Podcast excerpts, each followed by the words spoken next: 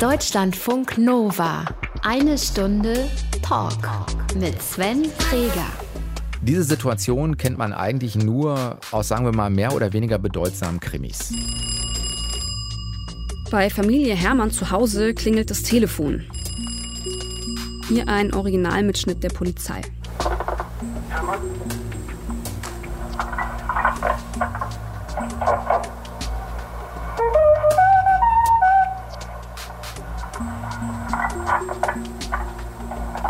Wir hören also einen Anruf, wir hören irgendwie eine geartete Erkennungsmelodie und das kurz nachdem die Tochter der Familie entführt wurde. Da sind wir im Jahr 1981. Katja, kannst du dich daran erinnern, als du diesen Anruf zum ersten Mal gehört hast? Ja, kann ich ja noch sehr gut. Ähm und ich fand es äh, ganz bedrückend und schlimm, vor allem den Vater von dem entführten Mädchen da zu hören. Das Atmen ist er, ne? Ja, mhm. genau. Also es war auch so, also wir haben dann noch was rausgeschnitten ähm, für den Podcast selber, also wo halt auch die Mutter dann spricht und äh, die Entführer bittet doch was zu sagen. Was heißt bitten, eher anflehen. Mhm. Genau. Und äh, das ist mir auch ja, total, an die Nieren gegangen. Das heißt, rausgeschnitten habt ihr, weil es einfach zu krass sonst gewesen wäre? Genau, ja.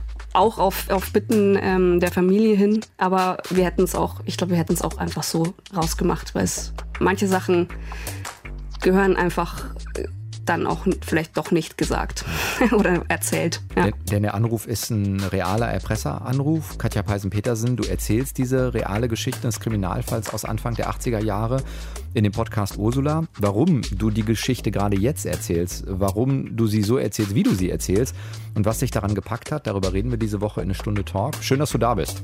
Ja, ich freue mich auch, dass ich bei euch sein kann. Deutschlandfunk Nova. Eine Stunde Talk. Katja Peisen-Petersen ist zu Gast, ist Journalistin, hat gerade für den BR den Podcast Ursula gemacht. Und Katja, wer dich nicht kennt, der äh, wird jetzt äh, dich kennenlernen, vor allen Dingen die spontane Seite an dir, denn wir haben uns drei äh, wahnsinnig kreative mögliche Aktivitäten für dich ausgedacht. Hier steht, hier kommen drei Vorschläge für mögliche Aktivitäten für Katja Peisen-Petersen. Erste Möglichkeit, als Schöffin bei Strafprozessen miturteilen. Schon mal gemacht? Nein, noch nie. Würde dich das reizen? Überhaupt nicht. Weil? Nein, nein. Ich will, das ist, das ist mir alles viel zu viel Juristerei. Also erstens mal äh, Paragraphen wälzen, anschauen, das, das geht gar nicht. Und ähm, ich glaube, mich würde das auch auf Dauer komplett fertig machen, mich nur mit ganz schlimmen Thematiken zu beschäftigen. Weil letztendlich geht's ja um Verbrechen, um, um, um böse Sachen, die Menschen machen. Und sich einmal wirklich lange mit sowas zu beschäftigen, ist okay, aber mir reicht's gerade momentan wirklich von Verbrechen. Als Schöffe könntest du ja zumindest sagen, äh, also du musst nicht ganz die Paragraphen dahinter kennen, es reicht so eine äh, Anschauung mit gesundem Menschenverstand. Also du könntest ja einfach sagen, keine Ahnung, beurteile ich halt so. Ja, glaube ich, kann ich auch nicht, weil ich würde immer mir denken, hm, vielleicht war es auch anders. Ja. Hat sich das beschäftigt, jetzt im Laufe der Recherche auch, dass du immer mal wieder an den Punkt kamst zu sagen, okay, wie ist das, wenn man so ein Ding auch entscheiden muss? Wir werden ja gleich noch über den Fall reden. Ja, ja, klar, auf jeden Fall. Gerade weil der Fall selber ähm, so wahnsinnig uneindeutig eigentlich ist. Ähm, ich könnte es nicht. Also ich, ich bin froh, dass ich kein Richter bin. Zweite Möglichkeit, ein Drehbuch für einen fiktiven Krimi schreiben. Ja, das schon eher. Da, da hätte ich, hätte ich Bock drauf. Aber jetzt auch noch nicht gleich. es braucht so eine Krimi-Pause gerade. Ich brauche definitiv eine Krimi-Pause. Es hat damit zu tun, dass mich der Fall lange beschäftigt hat, mich auch ein bisschen fertig gemacht hat, mhm. ähm, dass ich selber gerade keine Krimis schaue, obwohl ich ein wahnsinniger Krimi-Fan bin. Hat auch damit zu tun, dass ich schwanger bin oh. und ein kleines Kind zusätzlich noch zu Hause habe und meine Hebamme mir Verbots äh, ausgeschrieben hat für böse, böse Themen. Böse Vibes, da muss man sich dran halten. Genau, ja. Schon mal fiktiv gearbeitet? Nein. Aber fändest du reizvoll? Ja, doch. Dritte Möglichkeit, Mitarbeit an einer Serial-Staffel. Ja, auf jeden Fall. Also wie gesagt, so vielleicht in ein, zwei Jahren. Alle gehört? Drei gibt es mittlerweile. Ich habe nicht alle gehört. Ich bin, also ich habe die erste gehört und war total begeistert. Die zweite habe ich nicht so reingefunden und die dritte muss ich mir jetzt unbedingt mal anhören. Die erste ist äh, dieser Fall um Menan Sayed, ne, zu, möglicherweise zu Unrecht verurteilt. Der zweite ist dieser äh, fahnenflüchtige Bo Bergdahl. genau, ja. Und, und, der dritte, da sind sie, glaube ich, in so einem Justizzentrum und äh, machen verschiedene Geschichten dann mhm. irgendwie daraus. Aber wenn die jetzt kommen würden und würden sagen, hier, guck mal, in Deutschland gibt es eine Kollegin, die hat auch True Crime-Erfahrung, komm mal rüber. Ja, eigentlich wäre ich da wahrscheinlich, müsste ich sofort hin. Wenn du dich für eins entscheiden müsstest, die Schöffin bei Strafprozessen, äh, das Drehbuch für einen fiktiven Krimi oder Mitarbeit an einer Serial-Staffel, was würde dein Herz am meisten bewegen? Ich glaube Serial. Das Fiktive würde ich mir lieber anschauen, so als Konsument eher, aber so machen, ja. Wäre schon eher Serial. Ja. Deutschlandfunk Nova. Eine Stunde Talk. Die Journalistin Katja Peisen-Petersen ist zu Gast. Katja, du hast dich mit diesem Fall Ursula jetzt lange beschäftigt. Da sind wir im September 1981. Ursula Herrmann ist damals elf Jahre alt, wird entführt. Und du hast das aufbereitet in sechs Teilen für die Radiodoku im Bayerischen Rundfunk. Das Ganze ist jetzt gerade gelaufen. Das ist 38 äh, Jahre her. Mhm. Warum gerade jetzt diese Serie? Gute Frage. Also letztendlich, warum gerade jetzt? Ich bin eben jetzt Journalistin und nicht äh, vor 40 Jahren. und ähm, es ist eben so, dass der Bruder, jetzt muss ich gleich mal ein bisschen schon tiefer einsteigen, mhm. der Bruder von dem, von dem Entführungsopfer von Ursula Herrmann, die entführt und getötet wurde, der sagt bis heute, dass der Täter, der im Gefängnis sitzt, ähm, es nicht war und ist jetzt gerade aktuell eben dabei, ähm, ja, praktisch so auf eigene Faust zu ermitteln ähm, und andere, also äh, Indiz, hat Indizien zusammengesucht ähm, und das liegt jetzt eben bei der Staatsanwaltschaft und dadurch ist es eben jetzt aktuell und darum dachte ich mir, da muss man auch jetzt nochmal berichten drüber. Hat, hat er einen Kontakt zu euch gesucht, sozusagen aktiv? Zu mir Mit selber. Michael heißt er, ne? Genau, er heißt Michael. Also zu mir selber hat er jetzt nicht aktiv ähm, Kontakt gesucht. Ähm, er hat aber letztes Jahr einen offenen Brief an Bayerns Justiz und an die Medien geschrieben, wo er eben ja das deutlich in Frage stellt, ob denn der Augsburger Staatsanwaltschaft wirklich an der an der echten Klärung dieses Falls gelegen ist und dass doch mal vielleicht die Presse sich damit beschäftigen sollte. also er hat schon ähm, eine Agenda, er will Druck machen. Aber genau daraufhin habe ich dann eben ihn auch kontaktiert. Aber ähm, bei mir spukt dieser Fall eigentlich schon viel länger im Kopf rum. Weil? Weil ich persönlich aus der Gegend komme, wo es passiert ist. Ähm, das war in Eching am Ammersee, ist Ursula entführt worden. 1981 war das schon. Auf einem Seeweg zwischen den Dörfern Schondorf und Eching. Und ich wohne, beziehungsweise also bin aufgewachsen, ähm, ungefähr ja, so elf Automo Autominuten entfernt von Eching in, in, einem kleinen Dorf in Türkenfeld. Mhm. Und ich bin zwar erst Jahrgang 86, das Ganze ist 81 passiert, aber in der Gegend ähm, hat dieses Schicksal eigentlich die Menschen immer wieder beschäftigt. Das war irgendwie nie weg, dieser, dieser Fall, dieses Verbrechen. Und ähm, ich habe dann eben auch, also keine Ahnung, man geht an diesem Weg spazieren, man ist da im, am Ammersee und schwimmt und hat Spaß. Und mir ging es oft so, dass ich mir dachte, boah krass, und da ist so was Schlimmes passiert. Und drum war das so immer in meinem Kopf irgendwie. Und Gibt es eine Erinnerungsplakette ja. oder ist das so ein Ort, wo man vorbeigeht und irgendwann sagen einem die Eltern, das ist der Ort, an dem doch die kleine Ursula entführt wurde? Genau, es gibt keine Erinnerungsplakette, es ist tatsächlich so über Erzählungen, so hier, hier war das. Hm. Ja. Dann hilf uns einmal, um die äh, Basisfakten zu verstehen. Du hast gerade schon gesagt, also Ursula ist 1981 entführt worden. Wir haben vorhin schon den Anruf gehört. Das heißt, es waren offenbar Erpresser, die dann äh, Lösegeld haben wollten. Genau, ja. Also sie war zehn, 1981 mhm. schon, ganz lange her. Ähm, Ursula wurde, wollte eigentlich nach Hause radeln an, an einem Abend. Ähm, es war der erste Schultag. Und auf dem Weg ist sie entführt worden und wie sich dann eben später herausgestellt hat, von diesen Entführern in eine Kiste im Wald vergraben worden. Ähm, in dieser Kiste waren irrwitzigerweise, da war Lesestoff drin, es waren Romane, Comics drin, es war Schokolade drin, äh, was zu trinken, da war eine Beleuchtung, also Glühbirne mhm. drin eingebaut und ein Belüftungssystem, das hat aber nicht funktioniert. Und darum ist Ursula wohl ja wenige Stunden, nachdem sie da in diese Kiste eingebracht wurde, ähm, erstickt. Und die Entführer wollten eben Geld von der Familie, ähm, haben, haben sich dann auch noch gemeldet mit Schweigeanrufen bei der Familie, aber irgendwann kam nichts mehr. Und dann wurde sie, ich glaube, knapp zwei Wochen später eben von der Polizei entdeckt, ähm, in diesem ja, in diesem ja, Verlies eigentlich in dieser Kiste im Wald. Das hört sich aber so an, als ob es eigentlich nicht als äh, Mord geplant war, sondern wirklich als Erpressung. Genau, ja. Es war auch so, dass der Fall dann letztendlich vor Gericht als erpresserischer Menschenraub mit Todesfolge gewertet wurde auch und nicht als Mord.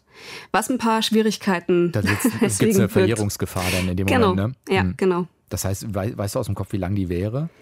Ich denke, ich, ich glaube, es waren 30 Jahre. Also ja. nach 30 Jahren äh, wäre das Ganze verjährt mhm. gewesen. Ähm, und kurz vorher hat man dann eben einen, einen Täter präsentiert. Ja, das heißt wirklich erst 2011? 2010 wurde er verurteilt. Okay. Genau. Wer war das oder was kann man darüber sagen? Also das war ähm, Werner Mazurek. Ich darf den Namen auch nennen. Er hat mir die Erlaubnis gegeben. Ähm, Werner Mazurek war ein ehemaliger Nachbar der Familie Hermann in Eching. Der hat nicht weit weg gewohnt.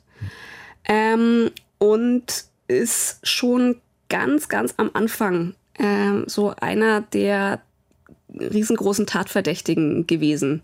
Damals konnte die Polizei ihm aber nichts nachweisen und hat ihn dann laufen lassen, nachdem er verhört wurde, nachdem seine Wohnung und seine Werkstatt durchsucht wurden. Man hat ihm nichts nachweisen können und darum hat man ihn freigelassen. Aber ja, fast 30 Jahre später hat die Staatsanwaltschaft ähm, dann doch ihn so wie aus dem Nichts aus, den Ärmel, aus dem Ärmel gezogen und gesagt, der war's und ihn dann letztendlich auch in einem Indizienprozess ähm, verurteilt. Zu? Zu lebenslanger Haft. Und also er sitzt jetzt aktuell in Lübeck im Gefängnis in der JVA und sagt aber nach wie vor, ich war es nicht. Und der Bruder von Ursula glaubt ihm das auch, offenbar. Genau, mittlerweile schon. Ja, also ähm, der Bruder von Ursula ist Michael Hermann und der war lange Zeit hin und her gerissen und mittlerweile ist er sich eigentlich schon fast fast zu 100 Prozent sicher, dass Mazurek es nicht war. Was lässt ihn so stark daran zweifeln? Also es ist so, Werner Mazurek wurde aufgrund von einem Indizienprozess verurteilt. Das heißt, es gab jetzt keinen eindeutigen Beweis, der gegen ihn gesprochen hätte. Also keine DNA-Spur, keine Tatwaffe, die man bei ihm gefunden hat. Äh, es gab da nichts. Ähm, und die Indizien, die dann sich summiert haben und wo dann das Gericht gesagt hat, okay, es gibt einfach so viele Indizien, die wir hier haben, die auch letztendlich ein Beweis für seine Schuld sind. Diese Indizien hält Michael Hermann für ja sehr schwammig oder auch fragwürdig, ja. Zum Beispiel ähm, ist es ein sehr, sehr fragwürdiger Zeuge, der hat äh, 1981, also kurz nachdem, oder 1982, kurz nachdem das Verbrechen passiert ist, gesagt, dass er ähm, für Werner Mazurek ein Loch im Wald gegraben hat. Mhm. Und die Beamten 1982 haben diesem Zeugen nicht geglaubt. Aus dem Grund, weil er ja Alkoholiker war. Er hat sich in ganz vielen Vernehmungen mit der Polizei immer wieder in Widersprüche verstrickt. Es war, also er hat einmal das gesagt, einmal das andere und letztendlich das, was man überprüfen konnte, hat alles irgendwie nicht gestimmt. Also das ist wirklich, wenn man die Vernehmungen liest, der Wahnsinn, dass man da überhaupt sagen kann, okay, mhm. man glaubt ihm irgendwas. Und so hat es die Polizei damals auch gewertet. Jetzt hat aber die Augsburger Staatsanwaltschaft aufgrund der gleichen Vernehmungen 2010 gesagt, nein, ähm, wir glauben diesem Zeugen. Er ist, also auf einmal wurde dieser Zeuge glaubwürdig. Also das, sie haben dann das gesagt neu eben, bewertet. Genau, neu bewertet und gesagt, so nein, wir glauben, dass das, was er da gesagt hat, dass er nämlich ein Loch für Werner Mazurek im Wald gegraben hat, dass es richtig ist. Und das ist natürlich schon irgendwie ja, also bemerkenswert. Ich, bemerkenswert, genau. Es gab dann noch andere. andere der Zeuge Sachen. ist mittlerweile verstorben, man kann ihn also nicht neu befragen. Das ist das Problem, genau. Also sie konnten auch im Gericht 2010 ihn nicht nochmal befragen, weil er schon ähm, zu der Zeit äh, tot war, ja. Was ist denn, kannst du für dich selbst eine Einschätzung abgeben? Also glaubst du, das ist ja eine ganz schwierige Frage, aber nach dem, was du recherchiert hast, da sitzt möglicherweise jemand zu Unrecht im Gefängnis? Ja, möglicherweise ist es so. also ich bin mir nicht sicher. Ähm, ich war im Laufe von meiner Recherche eigentlich immer hin und her gerissen. Also einerseits nach Gesprächen mit zum Beispiel Mazureks Anwalt oder mit Michael Herrmann da bin ich raus und dachte mir so, ja, das ist eigentlich total krass, dass der im Gefängnis sitzt. Das kann doch nicht sein. Das, das, das geht nicht. Das ist ja ein Skandal. Mhm. und dann nach dem, nach Gesprächen mit dem Richter zum Beispiel, der Mazurek verurteilt hat damals und der auch nach wie vor sagt, er ist sich, er ist überzeugt, dass er es war. Da dachte ich mir so, ha, vielleicht lässt du dich doch irgendwie hier gerade so auf eine Verschwörungstheorie ein, also vielleicht äh, mhm. war es einfach doch, weil es, es gibt einfach sehr, sehr viele Indizien, die gegen ihn sprechen. Und du hast, das erzählst du auch im Podcast, sehr, sehr viel recherchiert. Die Geschichte, die ich jetzt erzähle, habe ich rekonstruiert. Aus etwa 25.000 Seiten Polizeiakten, aus Medienberichten, aus der Erinnerung von Menschen, die damals beteiligt waren und vor allem aus der Erinnerung von Michael. Ob das jetzt die ganze Wahrheit ist, Sicher nicht. Aber es ist die Version, die man heute aus all den Aussagen und Fakten und Gutachten und Urteilen rekonstruieren kann. Also eine ganze Menge, äh, was du dir draufschaufeln musstest. Gab es sowas wie einen schwierigsten Moment in der Recherche, wo du gedacht hast, an dem Punkt, da muss ich eigentlich weiterkommen und ich komme nicht weiter? Ja, also es gab mal einen Moment, wo ich äh, verzweifelt auf der Suche nach ehemaligen Ermittlern war, mhm. die mir was zu diesem Fall erzählen. Ähm, und das eine war eben das, bei denen, also ich habe halt alle möglichen Listen durchtelefoniert und erstmal bei der, also offizielle Wege bei über die über die Polizei ähm, angefragt. Ähm, und letztendlich entweder waren diese Ermittler, sind die schon tot, können mir also nichts mehr sagen, ähm, oder aber sie wollten nicht mehr über den Fall sprechen aus verschiedenen Gründen. Hm. oder aber sie waren bereit, mit mir zu reden. Das war eigentlich immer das Frustrierendste. Und wir hatten immer schon was ausgemacht. Und dann haben sie sich gemeldet und gesagt, so nein, geht doch nicht. Hm. Auf einmal in einem sehr, sehr äh, offiziellen Ton, mhm. wo ich mir dann dachte, das kann doch nicht sein. Ich will ja, weil ich. Ich will es ja nur verstehen. Ich will es nur verstehen und ich glaube ja auch, dass zum Beispiel, dass viele Ermittler auch nach wie vor sagen, ja, sie glauben, dass Mazurek es war praktisch auch so die andere Seite präsentieren, weil ich habe natürlich äh, viel jetzt geredet und äh, mit Michael Herrmann, der sagt, Mazurek war es nicht. Ähm, ich will natürlich aber auch objektiv berichten und dann auch jemanden zu Wort kommen lassen, der eindeutig sagt, so nein, Mazurek war es, ich bin mir sicher und das war ist genau deswegen der Fall. Mhm. Und das fand ich sehr, sehr, sehr frustrierend. Du bist aber fündig geworden schließlich. Ich bin fündig geworden. Also bei den Ermittlern, ich habe ich hab jemanden, aber einen Polizeibeamten ähm, noch vors Mikro äh, bekommen, der die Kiste gefunden, also beziehungsweise die Kiste geöffnet hat, in der Ursula äh, drin saß, letztendlich mhm. ähm, tot. Und ich habe, das war eigentlich wichtiger für mich, ähm, mit dem Richter sprechen können, mit einem der Richter, die damals ähm, ja mitverantwortlich waren, dass Werner Mazurek ins Gefängnis gehen musste und der mir dann auch mal seine Sicht äh, der Dinge klar gemacht hat und ja, der eben nach wie vor überzeugt ist, dass Mazurek der Täter ist. Jetzt hast du äh, gerade eben auch gesagt, du hast eigentlich natürlich auch zu Michael, also zu dem Bruder von Ursula, viel Kontakt gehabt. Das bringt ja auch dann mit sich, dass man sehr viel Verständnis für seine Seite hat, weil der die auch gut wahrscheinlich durchdacht hat. Also mhm. wie bist du mit dieser, mit dieser Nähe-Distanz-Problem umgegangen? Weil man ihm natürlich auch sagen muss, ja, ich mache vielleicht etwas über deine Schwester, aber ich muss eben auch die andere Seite hören und werde versuchen, der genauso einen Raum einzuräumen wie deinen Argumenten.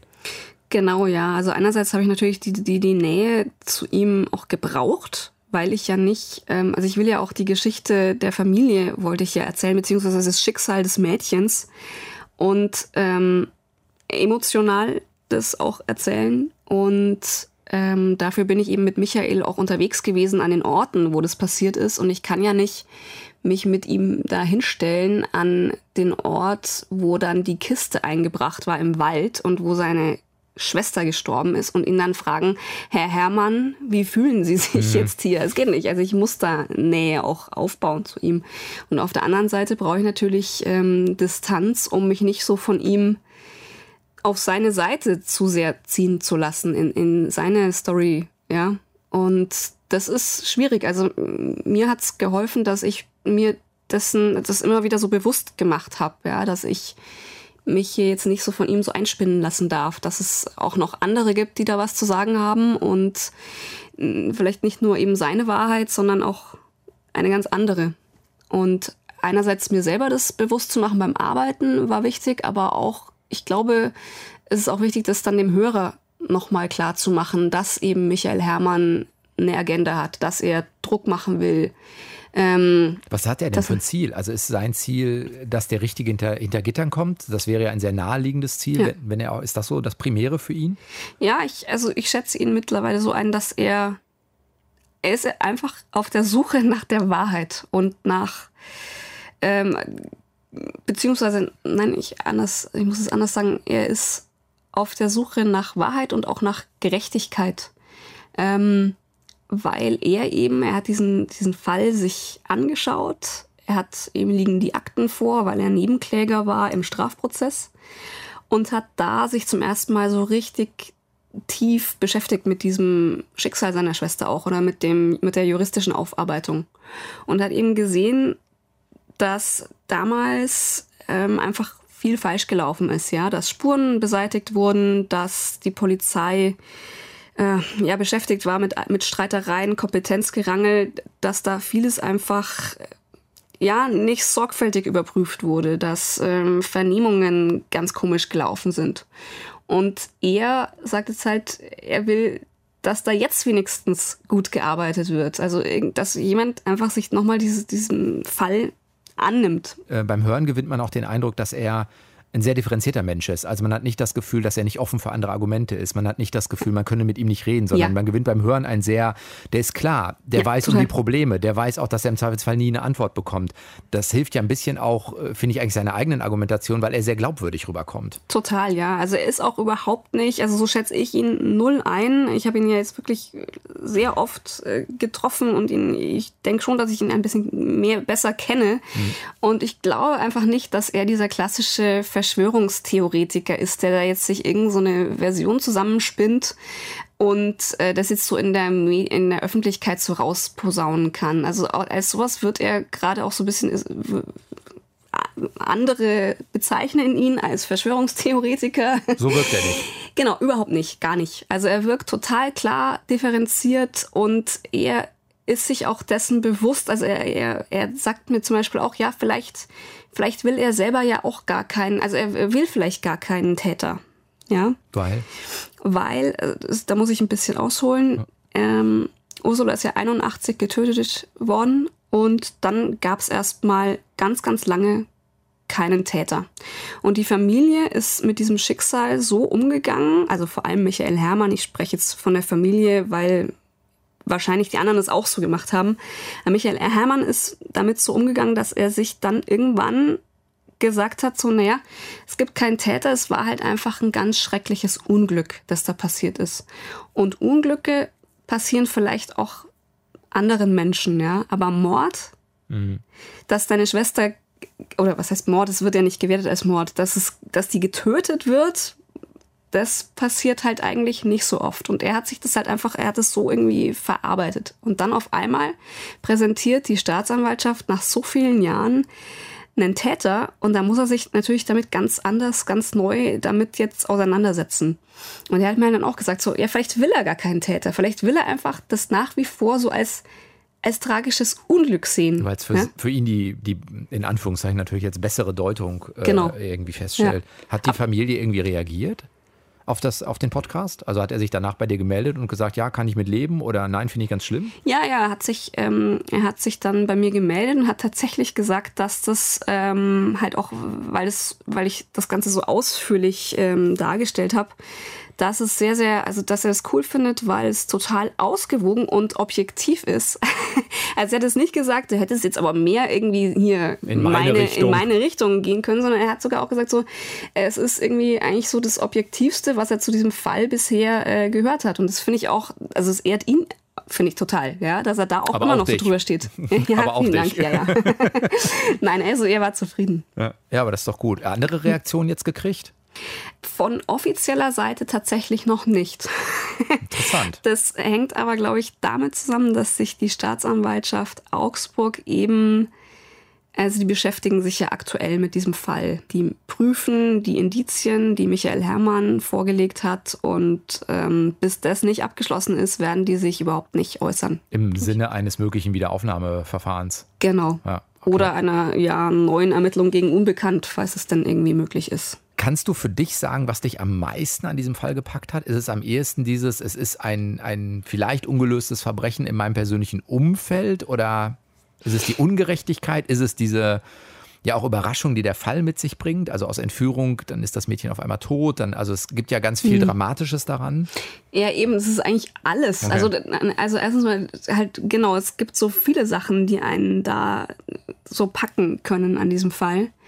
Ähm, was mich eigentlich, glaube ich, jetzt so am meisten nach wie vor beschäftigt, ist einerseits das Schicksal von diesem Mädchen oder also die, die Grausamkeit der Tat, wie man sowas machen kann. Und andererseits, dass der Fall, also mich, für mich ist der Fall einfach frustrierend letztendlich, weil man wahrscheinlich nie die endgültige Wahrheit, die objektive, richtige Wahrheit sozusagen rausfinden wird. Weil in der Vergangenheit einfach Sachen falsch gemacht wurden bezüglich Ermittlungsarbeit und dadurch offene Spuren und offene Fragen wahrscheinlich für immer geben wird, wenn sich nicht jemand mal irgendwann zu diesem Verbrechen bekennen würde, was ich nicht glaube. Aber das ist eigentlich auch, das finde ich eigentlich das Schlimmste, dass, dass sich niemand dazu bekennt und auch niemanden, niemand dadurch den Angehörigen so dieses letzte Stück Gewissheit geben kann und vielleicht auch so eine Art ja, im Englischen würde man sagen Closure. Ne? Ja. So ein Stück Abschluss ist immer falsch, weil es ja weitergeht, aber so, ja. so, dass man das Ereignis irgendwie ein bisschen anders integrieren kann, so ja. schlimm es auch ist. Ja, genau. Jetzt hast du den verurteilten Täter ähm, Werner Mazurek äh, getroffen in der JVA. Du stellst das auch da in dem Podcast und wie ich finde, auf eine sehr äh, berührende Art und Weise, weil du ihm weder als der ist bestimmt zu Unrecht verurteilt, Sympathieträger, äh, noch als äh, ganz schlimm Straftäter darstellt, sondern äh, wie ich finde, also ich kenne ihn ja nicht, aber es wirkt wie ein recht äh, gutes Abbild dessen, wie er ist. War das für dich mit der schwierigste Termin? Ja, ja, auf jeden Fall. Also ich hätte es mir aber tatsächlich nicht so schwierig im Vorfeld vorgestellt. Wegen also der Orga. Ja, also die, die, Orga, gut klar, die war auch ein bisschen schwierig. Ähm, vor allem dann der Weg von München nach Lübeck. Nein, aber es war eher also am Anfang war ich noch irgendwie, glaube ich, cool, ja, als ich da rein bin und dachte mir, das kriege ich schon irgendwie hin und ich kann eigentlich sonst in meiner Arbeit Sachen so auch ein bisschen von mir weghalten, ja, also oder Menschen, mit denen ich sprechen äh, muss, die ich vielleicht nicht ganz sympathisch finde oder so, das schaffe ich cool sonst. zu sein, genau. Ähm, aber da war es zum ersten Mal eigentlich wirklich anders, dass ich dann raus bin und äh, mir ging es dann nicht gut. Ja. Aber ist was Besonderes passiert oder ist es die Gesamtsituation? Es war die Gesamtsituation. Also zum einen die Knastsituation. Ich kenne es zwar, weil ich auch schon mal im, im Lauf meiner Ausbildung so Schnuppertag im Knast sozusagen hatte. Nein, also ich, ich war schon mal in einem Knast davor. Aber also einerseits ist es die Situation an sich, diese bedrückende Situation, dieser Geruch da drin nach altem kaltem Rauch und so altem Männerschweiß und diese kleinen Zellen, das hat mich schon irgendwie, weiß ich nicht, so ein bisschen fertig gemacht. Und dann aber auch auf Mazurek zu treffen, der, ja, der einfach mir unsympathisch war. Ja, tatsächlich. Kein, also so wie er rüberkommt, ist er kein Sympathieträger. Genau, er war sehr kalt, er war er war zynisch, er hat da auch so ein paar Aussagen gebracht, wo ich mir dachte, das kann doch jetzt nicht sein, dass du das jetzt wirklich sagst mir. und ich weiß nicht, mir, ging es dann tatsächlich so, dass ich in dieser, in dieser Gesprächssituation mal kurz nach unten geschaut habe auf seine Hände und mir dachte, boah krass, mit den Händen hast du das Mädchen in die mhm. Kiste gebracht. Und es war ganz schlimm. Und ich bin raus und musste erstmal, ich habe erstmal, äh, er habe mich dann in Zug gesetzt und davor äh, mich ausgestattet mit, glaube ich, einer doppelten Portion Fast Food und das ganz schnell in mich reingefressen, um das irgendwie, glaube ich, zu verarbeiten. Das war so schlimm. Aber ja, letztendlich ging es dann auch. War dir, Frage zur Machart, die ganze Zeit klar, dass es ähm, so klingen sollte, wie es jetzt klingt? Es haut nicht zusätzlich auf die Kacke? Ja, das war mir aber wichtig, ja. dass es, weil das der Fall an sich einfach schon so krass ist. Mhm. Es ist ja wie, wie bei einem Einsatz von Musik, ja, wenn du äh, was krass Emotionales irgendwie erzählst und dann noch emotionale Musik draufhaust, dann wird's ganz schlimm. und so ist es, glaube ich, auch bei dem Podcast. Also der Fall an sich ist einfach schon so krass, dass man da jetzt nicht auch noch mal total auf die Kacke hauen muss. Oder nicht, nicht nochmal übertreiben muss, ja, in dem, was man halt noch zusätzlich sagt. Also drum war es uns zum Beispiel auch wichtig, dass wir diese dass wir nicht zu emotional auch geworden oder also mir war es wichtig, dass, dass das dann, also zum Beispiel bei diesen Erpresseranrufen, die wir jetzt am Anfang hatten, mhm. dass man dann eben Ursulas Mutter nicht auch noch hören muss. Ja. Mhm. Also genau, da mal ein bisschen sich dann doch zurücknehmen. zurücknehmen und halt natürlich, das war mir sehr, sehr wichtig, einfach zu versuchen, das möglichst objektiv darzustellen. Mhm. Und auch so meine Zweifel ähm, zu thematisieren, wenn ich jetzt Zweifel hatte. Die, die haben ja durchaus Raum. Dem ja. gibt er immer mal wieder auch, äh, auch Raum. Ja. Ausblick, also begleitest du es jetzt sozusagen weiter, weil du natürlich guckst, ob die Augsburger Staatsanwaltschaft jetzt irgendwie noch darauf reagiert oder ist es für dich jetzt so, dass du sagst, okay, das ist jetzt mit einem Riesenprojekt erstmal abgeschlossen, das ist jetzt auch erstmal gut, jetzt brauche ich Abstand? Also ich brauche eigentlich ich brauche emotional, emotional, psychisch brauche ich eigentlich davon Abstand, aber äh, klar, also ich, ich, ich bin da natürlich weiterhin dabei. Also ich, ich schaue mir das auf jeden Fall an, äh, was die Augsburger Staatsanwaltschaft jetzt dazu sagt und auch wenn sie jetzt sagen sollte, wir, das ist für uns abgeschlossen, dann wird's auch weitergehen. Dann, ich bin mir sicher, dass da das letzte Wort noch nicht gesprochen ist. Also dass zumindest Michael Herrmann in irgendeiner Form weitermachen wird und da will ich schon dabei sein. Ich habe nur das Problem, dass ich jetzt dann in Elternzeit bin und ich hoffe wirklich, dass das jetzt nicht alles kommt. alles auf einmal. Ja, genau. Wer die Geschichte äh, hören mag, 6 mal 30 Minuten, sehr hörenswert. Katja Peisen-Petersen hat sie gemacht, findet ihr unter anderem, wir verlinken das Ganze auf der Homepage vom Bayerischen Rundfunk, die Radiodoku gibt es da. Und Katja war diese Woche zu Gast. Schön, dass du da warst. Ja, angenehmes Gespräch. Vielen Dank. ja, gleichfalls. Deutschlandfunk Nova. Eine Stunde Talk. Jeden Mittwoch um 20 Uhr. Mehr auf deutschlandfunknova.de.